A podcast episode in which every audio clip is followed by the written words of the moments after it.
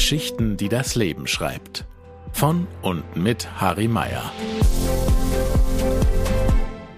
Hallo zusammen bei einer neuen Geschichte, die das Leben schreibt. Mein heutiger Gast ist der Luis. Luis, sag mal Hallo zu den Leuten. Hallo. Halli, hallo. Ja, lieber Luis, wie geht's dir? Mir geht es gut. Wie geht's dir? Ja, passt eigentlich schon, obwohl es jetzt schon später Abend ist, aber die Zeit habe ich mir gedacht, die nehme ich mir. Sehr nett. Schön, dass du da bist. Dankeschön. Du bist, äh, kurz um dich ein bisschen zu beschreiben, jetzt 18, 19? 19 bin ich geworden im Januar jetzt, ja. Und du bist aktuell Auszubildender? Genau. Mach eine Ausbildung als Kaminkehrer. Dein Traumberuf? Ja, also mein Traumberuf war es jetzt eigentlich nicht. Ich wollte eigentlich eher in die soziale Richtung gehen, so Kinderpflege, Erzieher. Aber ich muss sagen, mit Kaminkehrer habe ich nichts falsch gemacht. Also es ist eine gute Entscheidung gewesen. Lieber Luis, wenn man dich, äh, und wir kommen jetzt gleich zum Thema, weshalb du da bist, wenn man dich so anschaut, für mich bist ja du der typische Mann. Voll in seiner Kraft, der Luis. Das ist einer, mit dem man wirklich abends mal gern ein Bierchen trinken möchte. Ich weiß gar nicht, wie lautet eigentlich dein Geburtsname? Also mein Geburtsname, das ist, ähm, es, es, man sagt auch Deadname dazu, weil der Name schon tot ist. Das war früher Emma Lina, tatsächlich sogar mit Bindestrich, weil meine Eltern sich nicht entscheiden konnten. Genau. Emma Lina. Ja. Und jetzt Luis. Äh, welcher Name steht auf dem Ausweis? Da steht jetzt Louis. Ich hatte die Personenstands- und Namensänderung und äh, die hat natürlich auch Geld gekostet. Aber die ist jetzt durch und jetzt ist alles offiziell in Louis geändert. Was kostet sowas? Ja, bist schon bei so ein paar tausend Euro, ne? Also, Wirklich? ja, und die muss man auch selbst zahlen. Du hast ein paar tausend Euro bezahlt, dass da ein anderer Name steht. Genau, ja.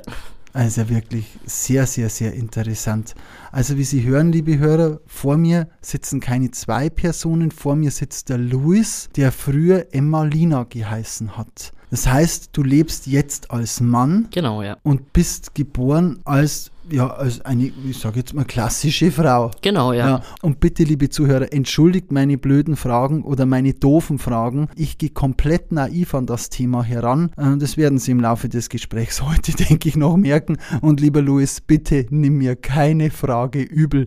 Und alle Menschen da draußen, denen es ebenfalls betrifft, äh, bitte seht mir die ein oder andere böse Frage nach. Oder ich hoffe, es wird keine Frage böse. Aber es ist ein sehr sensibles Thema, über das wir heute sprechen. Denn wir besprechen heute den Weg von einer Frau zum Mann. Genau, ja. Wann hast du denn gemerkt, dass bei dir was anders ist als bei anderen? Also es hat schon früher angefangen im Kindergarten, also da war ich auch mehr so mit den Autos am Spielen und auch eher mit den Jungs. Aber das ist jetzt auch kein wirklicher krasser Indiz, weil es ist ja heutzutage auch ganz normal, dass man auch als Frau mit Autos spielen kann oder als kleines Mädchen. Aber so mit den ersten Beziehungen, die ich geführt habe, da habe ich schon gemerkt, da fehlt irgendwas. Also ja. Es fehlt was, also das heißt, mit 14, 15, wann, wann war deine erste Beziehung? Ja, so mit dann? 14, 15, genau, ja. Da hast du gemerkt, irgendwas passt hier nicht. Genau, ja, da habe ich gemerkt, also das so wie es gerade ist, passt nicht.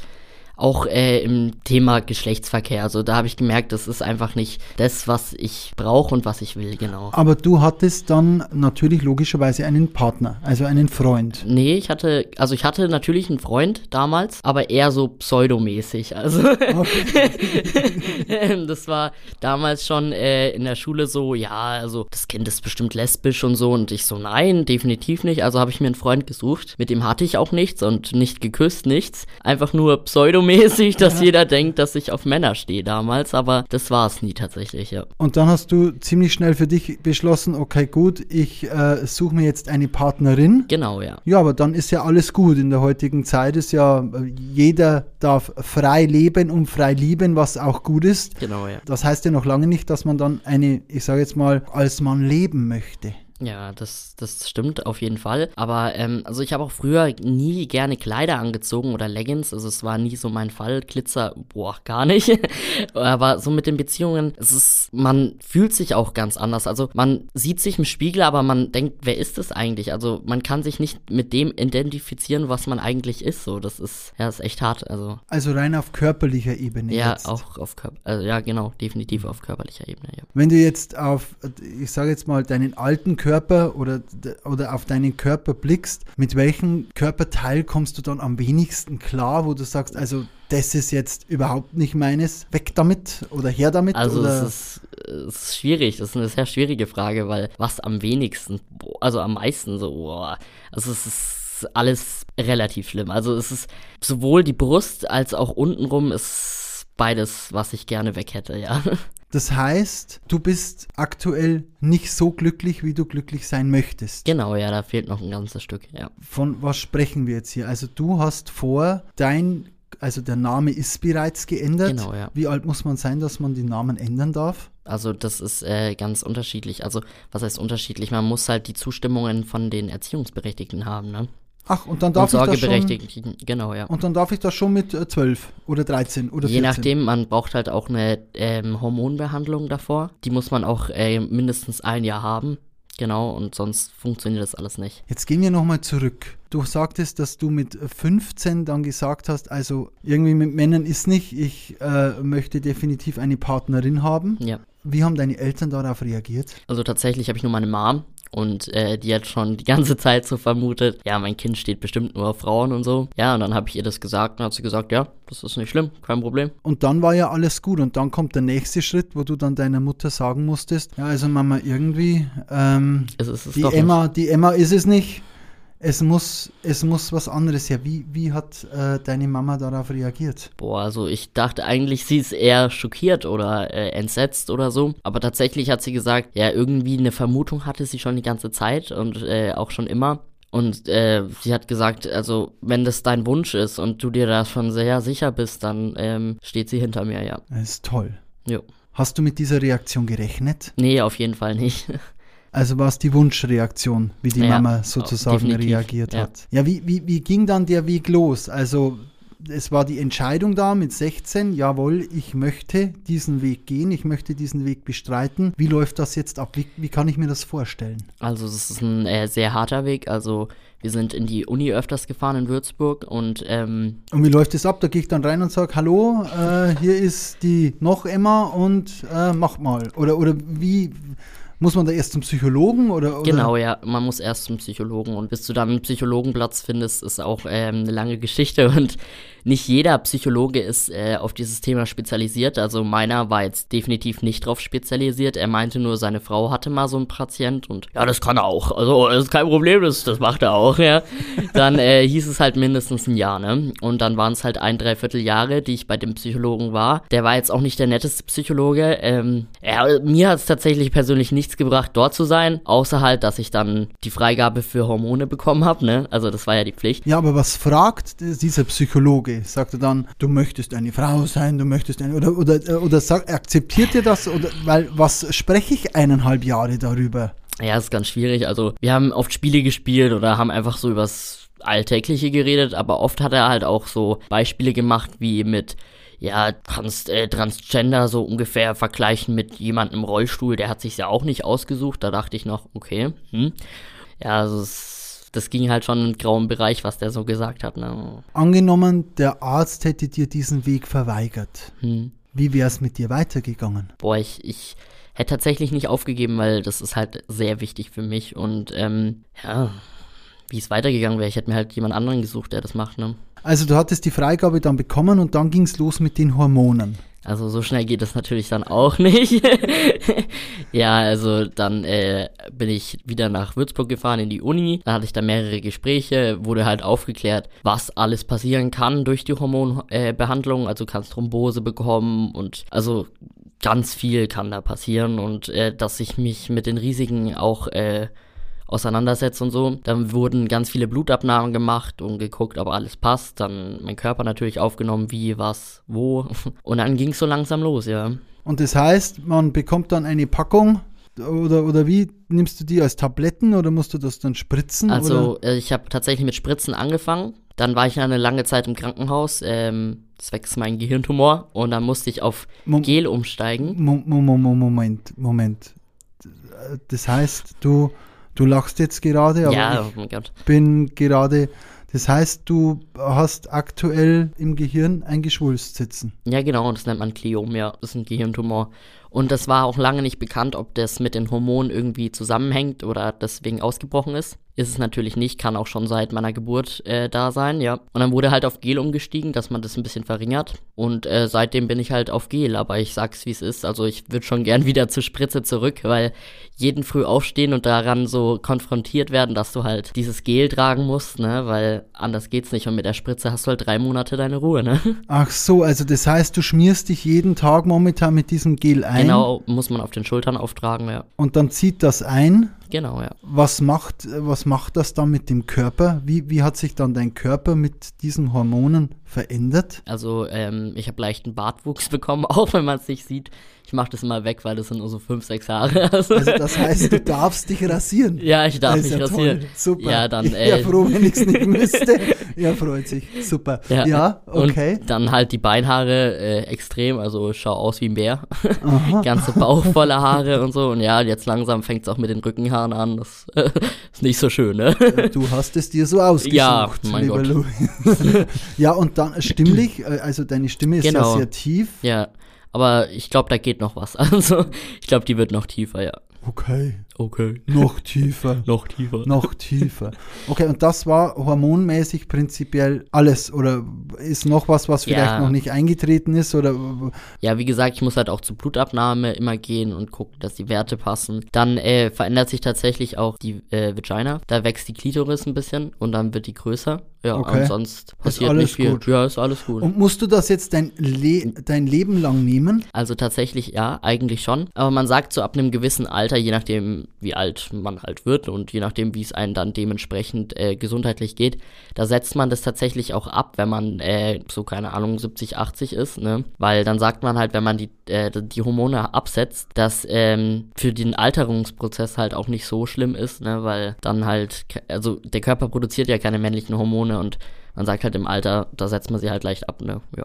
Da ist es dann egal, Ja, genau. sozusagen. ja. Ist das mit Schmerzen verbunden, Was? diese Hormonbehandlung, oder ist das nur so ein Erscheinungsbild, wo ich sage, jawohl, Also die Spritze tut ein bisschen weh im Popo, ja. aber nö, ist nicht mit Schmerzen verbunden, so wirklich. Nö. Die Stimme wird tiefer, ist das dann so ein erzeugter Stimmbruch? Wächst da auch dann der Kehlkopf? Der ist ja beim Mann anders ausgebildet. Ist das dann bei dir auch so? Also der Kehlkopf kann tatsächlich wachsen, ja, aber bei mir ist es nicht der Fall, dass der wächst, ja. Es kommt auch ganz äh, auf die Gene an, ja. Also du bist aktuell in dieser Hormonbehandlung, das Mhm. ist jetzt Stand ist sozusagen. Die Namensänderung, kam die parallel zur Hormontherapie oder schon davor? Nee, die kam äh, parallel, also während ich halt schon auf Hormonbehandlung war. Weil wie gesagt, man braucht halt dieses Jahr mindestens, ne. Du hättest jetzt nicht vorher zur Gemeinde oder zur Stadt gehen können und sagen können, hallo zusammen, ich möchte ab jetzt ähm, Louis heißen. Bra Es- was brauchen die da für Unterlagen? So einfach ist es nicht. Ich hatte tatsächlich viele Amtstermine und musste auch nach Bamberg fahren, vors Gericht und musste ähm, vorm Gericht aussprechen, wie die Sachlage ist und dass ich das halt auch wirklich will, ne. Ist schon hart. Ja. Klar, ich musste auch so zwei Gutachten fahren, ne? Einmal nach Fürth und einmal, äh, boah, ich glaube, das war Erlangen. Und okay, das eine Gutachten war schon ein bisschen hart, weil das war so ein Gefängnis. Und dann musste ich in, also so ein Gefängnis musste ich reingehen, ja. Und dann musste ich halt da mit dem äh, Gutachter reden. Ja, weil das halt einer der Gutachter war, der mir halt das Gutachten ausstellen konnte, ne. Das hat auch wieder Geld gekostet, ne. Na wunderbar. Ja. ja. Aber man braucht halt mindestens zwei Gutachten, dass das alles halt dann in die Wege geleitet werden kann, ja. Du hattest ja damals ab 15 hast du gesagt, jawohl, da date ich die Ladies. Genau, ja. Wie sind deine Freundinnen damit umgegangen, dass sie sagten oder dass sie gemerkt haben, jawohl, äh, die Emma gibt es bald nicht mehr, da steht irgendwann mal, wenn ich äh, diese Person länger habe, der Louis vor mir, aber eigentlich möchte ich ja eine Frau haben. Wie, wie, wie gehen die damit um? Also es ist ganz, ganz unterschiedlich gewesen. Also meine erste Beziehung tatsächlich, die fand das nicht so toll, dass ich trans bin und dass ich meinen Namen ändern möchte. Die wollte auch nicht, dass ich das ihren Eltern sage und so. Aber zum Glück hat es mit der jetzt nicht so lange gehalten, also war nicht so schlimm. Ähm, was ich eher schlimm finde, ähm, nicht wie sie damit umgehen, sondern dass wenn dann so eine Beziehung endet, dass die Personen dann, wenn die eigentlich auf Männer stehen, danach mit Frauen zusammenkommen, weil sie dann doch merken, irgendwie ihre sexu sexuelle Orientierung passt nicht, weil sie halt mit mir mal zusammen waren, ne? Also du lebst praktisch, seit dass du 15 bist, schon wirklich, du definierst dich als, oder wie definierst du dich? Du hast gerade gesagt trans. Definierst du dich als trans oder als Mann? Also, ähm, ich definiere mich als Mann, ja, als ganz normaler Mann, ja. Es ist ja so in der heutigen Zeit mit Gleichbehandlung, es gibt ja die sogenannten Trans-Toiletten. Brauchst du sowas oder sagst du eigentlich, bräuchte ich das nicht, ich gehe aufs Männerklo? Oder, oder gibt es da oft Probleme mit? Also, was heißt, ich gehe aufs Männerklo? Also, in äh, öffentlichen Orten gehe ich eigentlich immer aufs Männerklo. Die Männertoiletten sind ja bekanntlich sauberer. Nicht. Der Vorteil, man sucht sich die sauberere Toilette praktisch aus. genau, ja. Aber du bräuchtest jetzt, oder würdest du dir wünschen, Mensch, es wäre schon toll, wenn dann nicht nur männlich-weiblich wäre, sondern ein schönes T in der Mitte und ich gehe dann ins T rein. Nee, also ich bräuchte das jetzt nicht, nee. Viele legen ja einen massiven Wert darauf, dass sowas eingehalten wird. Der Louis verdreht die Augen.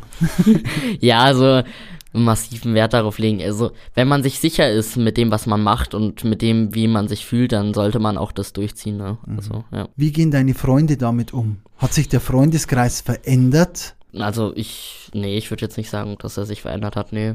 Und die haben auch alle, die waren alle eigentlich ganz entspannt, ne? Also hätte ich auch nicht damit gerechnet. Die waren ganz, ganz entspannt mit dem ganzen Thema, ja. Ich habe dich ja kennengelernt. Ich wäre nie auf die Idee gekommen, dass äh, der Louis vorher eine, ich sage jetzt mal Emma war. Hm. Für mich war das immer klar, da ist der Louis und der, der Louis ist der Louis und alles super. Ähm, von daher, eigentlich würde es doch jetzt passen.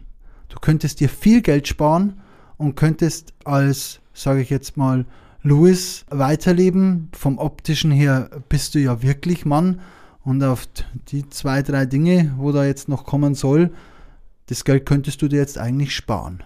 Ja, was heißt Geld könnte ich mir sparen? Es gibt ja auch Kostenübernahmen, also es zum, Groß, zum größten Teil kann das ja auch die Krankenkasse übernehmen, wenn man Glück hat. Ja, gut, aber dann die Schmerzen. Ja, mein Gott, die nehme ich in Kauf, die nehme ich gerne. Äh, Warum ist dir das so wichtig? Ja, weil man sich halt irgendwann auch komplett fühlen will, ne? Und ich habe was angefangen und das mache ich auch zu Ende, ne? Hm, Also ich habe mich im Vorfeld informiert, es gibt ja wirklich viele äh, Trans-Menschen, die sagen, okay gut, ich lebe jetzt als Mann, aber ich lasse mir da unten jetzt nicht irgendwie so eine Wurst hinbauen, sondern äh, das passt dann soweit. Ja, es ist ganz unterschiedlich. Jeder ist so auf seinem Punkt, ne? Also jeder weiß halt, wie weit er gehen kann und wie, das macht halt jeder, wie er möchte, ne? Ich sehe, dass du schon da wirklich 100% hinter dieser Sache stehst. Ja, definitiv. Was sind die nächsten Schritte? Wie, wie geht es jetzt weiter? Also dadurch, dass ich ja eine Ausbildung mache, mache ich die jetzt erstmal zu Ende. Und dann ist halt die Frage, was ich mache, ob ich dann erstmal ein Jahr arbeite und schaue, wie was ist, ne? Oder ob ich halt mich dann unters Messer lege. Ja. Und was kommt dann der Reihe nach? Also wie geht man, ist es dann egal wie? Oder nee, gibt's also da gibt es eine Reihenfolge. Also ja. als erstes fängt man mit der Mastektomie an, das ist die Brustentfernung. Die ist meist äh, verbunden mit der Hysto, das ist die Gebärmutterhalsentfernung. Genau. Das sind eine Operation dann sozusagen. Ja, also entweder wird es als eine gemacht oder getrennt, weil das ja wieder mit Schmerzen verbunden ist und man muss ja nicht unten und oben aufschneiden. Ne? Wie, wie lange ist man da krank? Das, das, das, das, dauert ja ewig, bis das das Ganze. Also bei der Mastektomie, da ist man so drei, vier Wochen, also da muss man echt flach, also was heißt flach liegen, da darf man sich halt nicht so körperlich anstrengen. Ne? Und dann anschließend wird dann äh, unten das Geschlechtsteil angeglichen. so, so schnell geht es tatsächlich auch nicht. Das äh, komplette Geschlechtsumwandlung, die hat so, ich glaube, so sieben OPs, wenn ich mich jetzt nicht irre, ja. Also das ist ein langer Prozess dann. Kannst du dir dann aussuchen, wie lang das das Ding werden soll und wie oder ist das? Ja, frage ich jetzt. Es ist, ja wie das eine Schönheits-OP. Äh, ja, das ist so eine Sache. Also, wie gesagt, man kann schon sagen, was und wie man es möchte, aber dann muss es ja auch zum Körper passen. Also, da gibt's auch so Leute, die sagen dann, hey, dann, das kann nicht so groß jetzt sein, weil es muss ja auch anatomisch, muss das ja auch dann zu deinem Körper halt passen. Ne? Ja. Aber ein bisschen mit, Mitspracherecht hast du dann schon. ja, ein bisschen mit. Ja. Und funktioniert das Ding dann auch? Also da gibt's verschiedene ähm, Techniken, verschiedene Sachen, wie man, wie das halt funktioniert. Es gibt einmal mit Kochsalzlösung. Das sind so zwei Stäbe links und rechts. Da hast du dann in deinem einen Ei hast du dann so eine Pumpe, die drückst du dann. Und dann hast du in deinem Bauch hast du so eine Kochsalzlösung, die fließt dann da rein und dadurch erhebt er sich dann, ja. Und man spürt dann auch was, weil das ist ja irgendwie, wird das, also ich habe mich es wird dann vom Unterarm genommen. Genau. Und man also, erkennt das immer am Unterarm, dass da praktisch was fehlt, weil der Lappen sehr. ja, da wird auch ein paar Nerven mitgenommen und es wird halt schön tief reingestochen, also reingeschnitten. Ja. Also man kann auch vom äh, Oberschenkel nehmen, aber wenn man so selber hinlangt, dann merkt man ja, dass man das viel intensiver am Arm spürt. Ich habe mal im Internet nach einem Foto gesucht. Ich habe da nichts, da, du Nee. da findest du Du nicht. findest nicht. Hast du schon mal so ein Foto gesehen? Ja, also ja, habe ich schon gesehen. Sieht es echt aus? Nee, definitiv nicht. Nicht. Also Also man erkennt schon, okay, gut, das ist ähm, hin, ich sage jetzt mal ganz lapidar aus hingebastelt. Ja, ist hingebastelt, genau. Okay. Sieben OPs, du sprichst wirklich, wie wenn dir das Ganze gar nichts ausmachen würde. Also Werden wir ja dann sehen, würde ich dann besser nicht, ob mir das gar nichts ausmacht. es gibt ja welche, die sagen dann, wenn sie fertig sind, nee, ich möchte es nicht mehr, ich möchte wieder zurück. Ja, es gibt tatsächlich, tatsächlich viele Fälle, ja, habe ich auch schon viel gehört und viel gesehen, ja. Kannst du dir das vorstellen? Nö. Also ich bin eins von vier Kindern und die sind alle männlich und da ja, war wahrscheinlich ich eine Fehlproduktion. Ja, um Gottes Willen, um Gottes Willen. ja, war ja auch eine Sturzgeburt im Auto, ne? Also, Ach so, im Auto ja, ja, genau. auf die Welt gekommen Ja, sozusagen. hat's eilig gehabt. Ja, Hm. da wollte er raus und hat innen drinnen wahrscheinlich das Würstchen vergessen. Ja, sag ich. genau. Oh man, oh man. Ja, gelaufen. wir sind sehr makaber heute unterwegs, liebe Zuhörer. Ähm, aber es darf ja auch mal ein bisschen lustig sein, auch wenn es wirklich ein sehr hartes Thema ist, wo ich dich wirklich gar nicht drum beneide. Muss ich jetzt sagen. Was mich interessieren würde, lieber Luis, wie ist es jetzt, wenn du jetzt datest? Du datest ja ganz normal, ich sage jetzt mal zum Beispiel Tinder oder irgendwo in der Disco und dann spricht man mal die Lady an. Irgendwann muss man doch mal auf die Sprache kommen und sagen, hey, so sieht's bei mir aus. Wie, Ja, wie läuft das glaube ab? ich, einer der ersten Sätze, die ich benutze und äh, macht klar Schiff, weil ich glaube, alles andere wäre nicht, wär nicht fair. Also da bin ich auch immer ganz ehrlich und sag ja, hey, ähm, ich bin Transgender, nur dass du das weißt. Aber mit dem Daten, das ist eine ganz, ganz schwere Sache, ja. Wie, welche Reaktionen bekommst du darauf? Ja, also entweder haben sie sich schon gedacht oder sagen, oh, okay, ja, krass, ne. Aber hat schon mal jemand gesagt, hey, nee, du ist jetzt gar nichts für mich? Ja, also tatsächlich viele Menschen, weil ähm, viele Frauen möchten halt einen Mann, ne? Mit, mit allem, was ein Mann hat, ne? Und das habe ich halt nicht alles, ne? Ist die Gesellschaft deiner Meinung nach offen für Transgender? Ja, also ich würde schon sagen, die ist offen. Hast du schon negative Erfahrungen gemacht, wo du sagst, also da bin ich mal wirklich komplett äh, unfair behandelt worden? Was heißt negative Erfahrung? Also jetzt so schnell, auf die Schnelle fällt mir jetzt nichts Schlimmes in dem Sinne ein. Also in dem Sinne habe ich jetzt nicht so schlimme Erfahrungen gemacht. Eher so früher Mobbing, weil ich halt ein bisschen, ja, ein bisschen komponenter bin, aber sonst in dem Sinne jetzt eigentlich nicht, nee. Für mich bist du ein sehr klarer Mensch. Okay, Was, ja sind, nett. was sind deine Vorbilder? Also da gibt es den Benjamin Melzer. Das ist äh, ein Vorbild von mir, ja. Wie- Wer ist Benjamin Melzer? Kenne ich Der nicht. ist auch Transgender. Ähm, tatsächlich ist er aber in einem etwas reicheren äh, Umfeld aufgewachsen und äh, ja, genau. Der ist aber jetzt, glaube ich, auch schon ein bisschen über 30, wenn ich das so ausdrücken darf. genau, der hat auch ein Buch geschrieben, das habe ich gelesen, das ist sehr interessant. Ja, Wenn wir nochmal von Geld sprechen, wie viel kostet dich diese ganze Geschichte am Schluss? das ist äh, eine sehr gute Frage, aber ich glaube, da ist man in einem sehr, sehr, sehr hohen Bereich. Also da ist die Namensänderung, ne, das ist, das ist nix, ne? Die paar tausend Euro sind mal egal. das ist egal, ja. ja. Okay, das heißt also, wir sind hier fünfstellig, sechsstellig, sechsstelliger Bereich. Kommt ja so in die Richtung, ja. Und das ist es wert. Ja, definitiv. Also, da will ich auch nichts abschreiten. Das ist, ist definitiv wert, ja. Ich möchte nochmal zurückgehen. Du hast mich am Anfang ein bisschen schockiert. Du sagst, du hast im Kopf ein Geschwulst. Ja. Für viele würde eine Welt zusammenbrechen. Was ist, wenn du sagen möchtest, ich weiß nicht, aktueller Stand? Ist es Das ist ein gutartiger Tumor. Also, ich muss sagen, mir ist auch ein bisschen die Welt zusammengebrochen, wo ich noch nicht wusste, ob er bösartig ist oder gutartig. Ähm, das konnten mir die Ärzte auch nicht sofort sagen. Und da mussten die auch erst drüber sprechen und alles. Ja, also es ist auf jeden Fall mir ein Stein vom Herzen gefallen, wo die gesagt haben, der ist gutartig. Und jetzt muss ich halt so, ich glaube, alle sechs Monate Maximum äh, muss ich ins MRT. Ja. Wurde das dann aufgeschnitten und, und raus, ein bisschen was rausgeboren? Nee, oder das wie haben die ist, das äh, geprüft? Das äh, haben die halt im MRT fest, festgestellt, ja. Die haben das halt dann mit dieser, ich weiß nicht, wie heißt das, diese, diese schwarze Flüssigkeit haben sie dann, so Kontrastmittel. ja, Kontrastmittel haben sie Ja. dann gegeben und dann haben sie es halt herausgefunden, ja. Diese Zeit, wo man da, da drin liegt, in der Ungewissheit, Ja, das das ist heftig. wünscht man keinen. Nee, vor allem äh, ist es auch ziemlich eng, ne?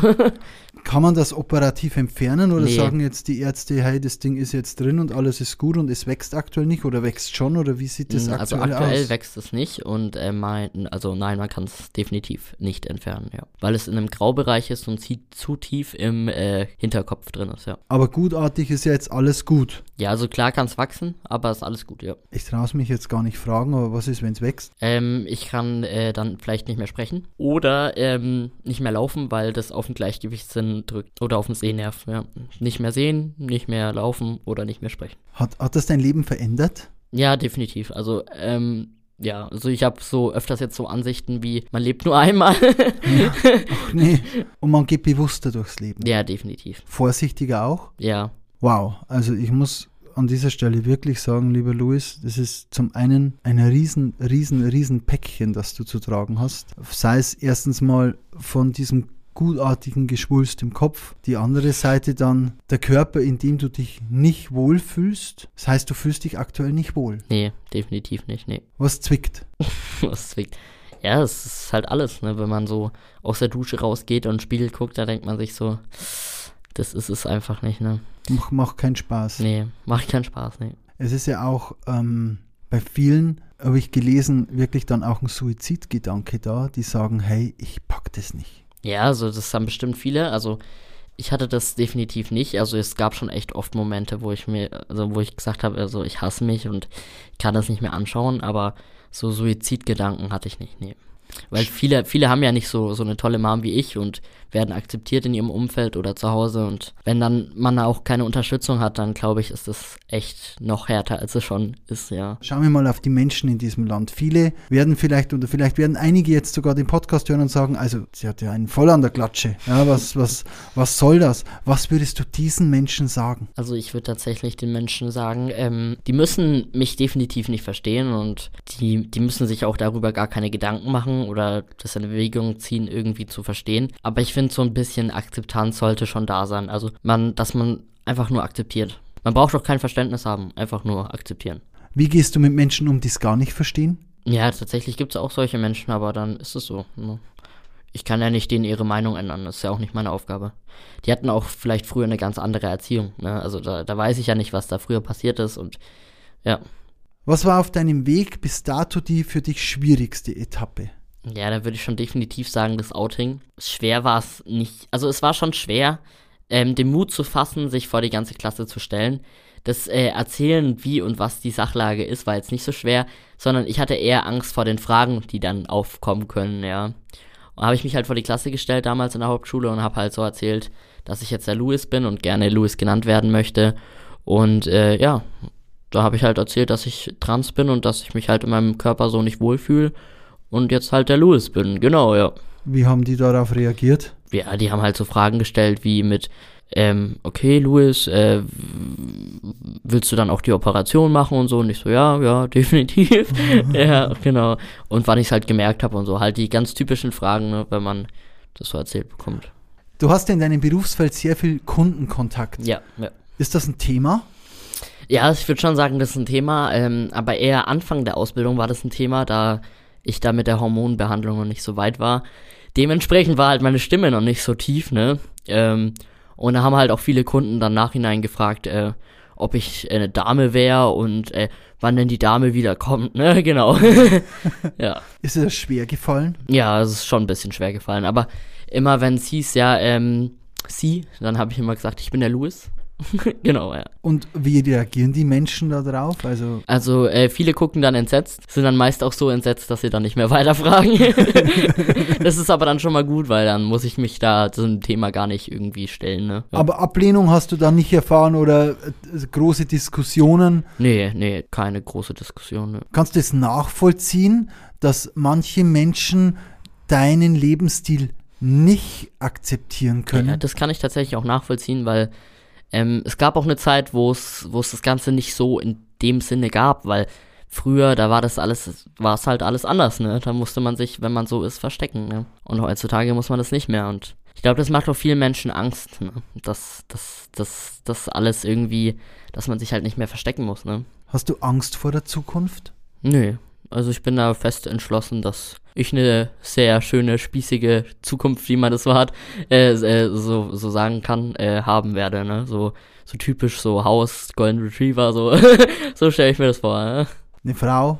Ja, genau, eine Frau, dann noch so zwei Kinder, ne? Wäre wär schön. Ist es dann, jetzt besteht da eine Möglichkeit, ich denke jetzt, wenn sich ein Mann zur Frau operieren lässt, kann er klar, kann sich Spermien einfrieren lassen, aber dass du dein Erbgut mal irgendwie den Kindern mitgibst, das geht ja dann nicht. Ähm, klar, man hätte äh, Eizellen einfrieren können. Dafür ist es aber jetzt schon zu spät, ne? Aber ich bin, ich bin der ganzen Sache auch nicht böse. So klar, eigene Kinder wären schon schön. Aber es gibt viele, viele Kinder auf dieser Welt, die keine Familie haben, ne? Und da wäre ich halt auch offen für eine Adoption, ne? Bin ja selber ein Pflegekind, ne? Und es gibt viele Kinder, die im Heim sind und die das halt auch nicht verdient haben, ne? Bist du dann als kleines Kind adoptiert worden oder warst du schon älter? Wie gesagt, adoptiert wurde ich ja nicht. Das ist nochmal ein Unterschied. Wenn du äh, adoptiert wirst, dann hat, äh, wie gesagt, die Adoptiveltern haben dann alle Rechte. Und wenn du ein Pflegekind bist, dann ist halt äh, dieses, äh, der Sorgerecht entweder noch bei den leiblichen Eltern oder bei jemandem im Amt. Ne? Mit wie vielen Jahren bist du dann zur Pflegefamilie gekommen? Mit dreieinhalb an Halloween. Ah, Genau.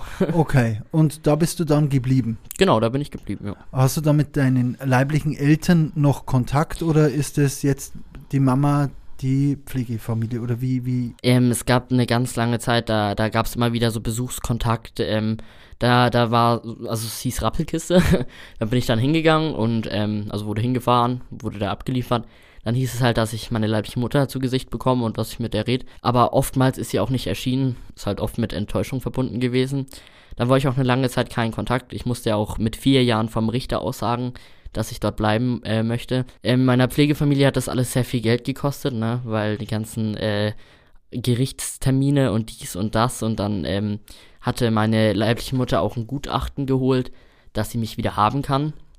Sprich, sie hat ein Zimmer eingerichtet mit Bett und so und hat gesagt, sie, sie wäre wieder dazu bereit, mich zu nehmen. Da äh, sie aber drogenabhängig ist und nicht äh, zurechnungsfähig gewesen ist oder immer noch ist, ist das zum Glück nicht der Fall gewesen, dass ich da zurück musste. Ja. Das war dann auch der Grund, aufgrund der Drogenabhängigkeit, wieso du in eine Pflegefamilie gekommen Genau, also mein äh, leiblicher Vater ist alkoholabhängig und äh, meine leibliche Mutter ist drogenabhängig, ja. Ich stelle mir das jetzt mal vor, ich, ich wachse auf in einer Familie, ich habe eine Mama, ich habe einen Papa dann auch. Ja, ich hatte auch einen Papa. Du ja. hattest auch einen Papa, der ist schon verstorben dann. Nein, nein. Äh. Ähm, mein Pflegevater, da war ich elf Jahre alt, ähm, ist fremdgegangen.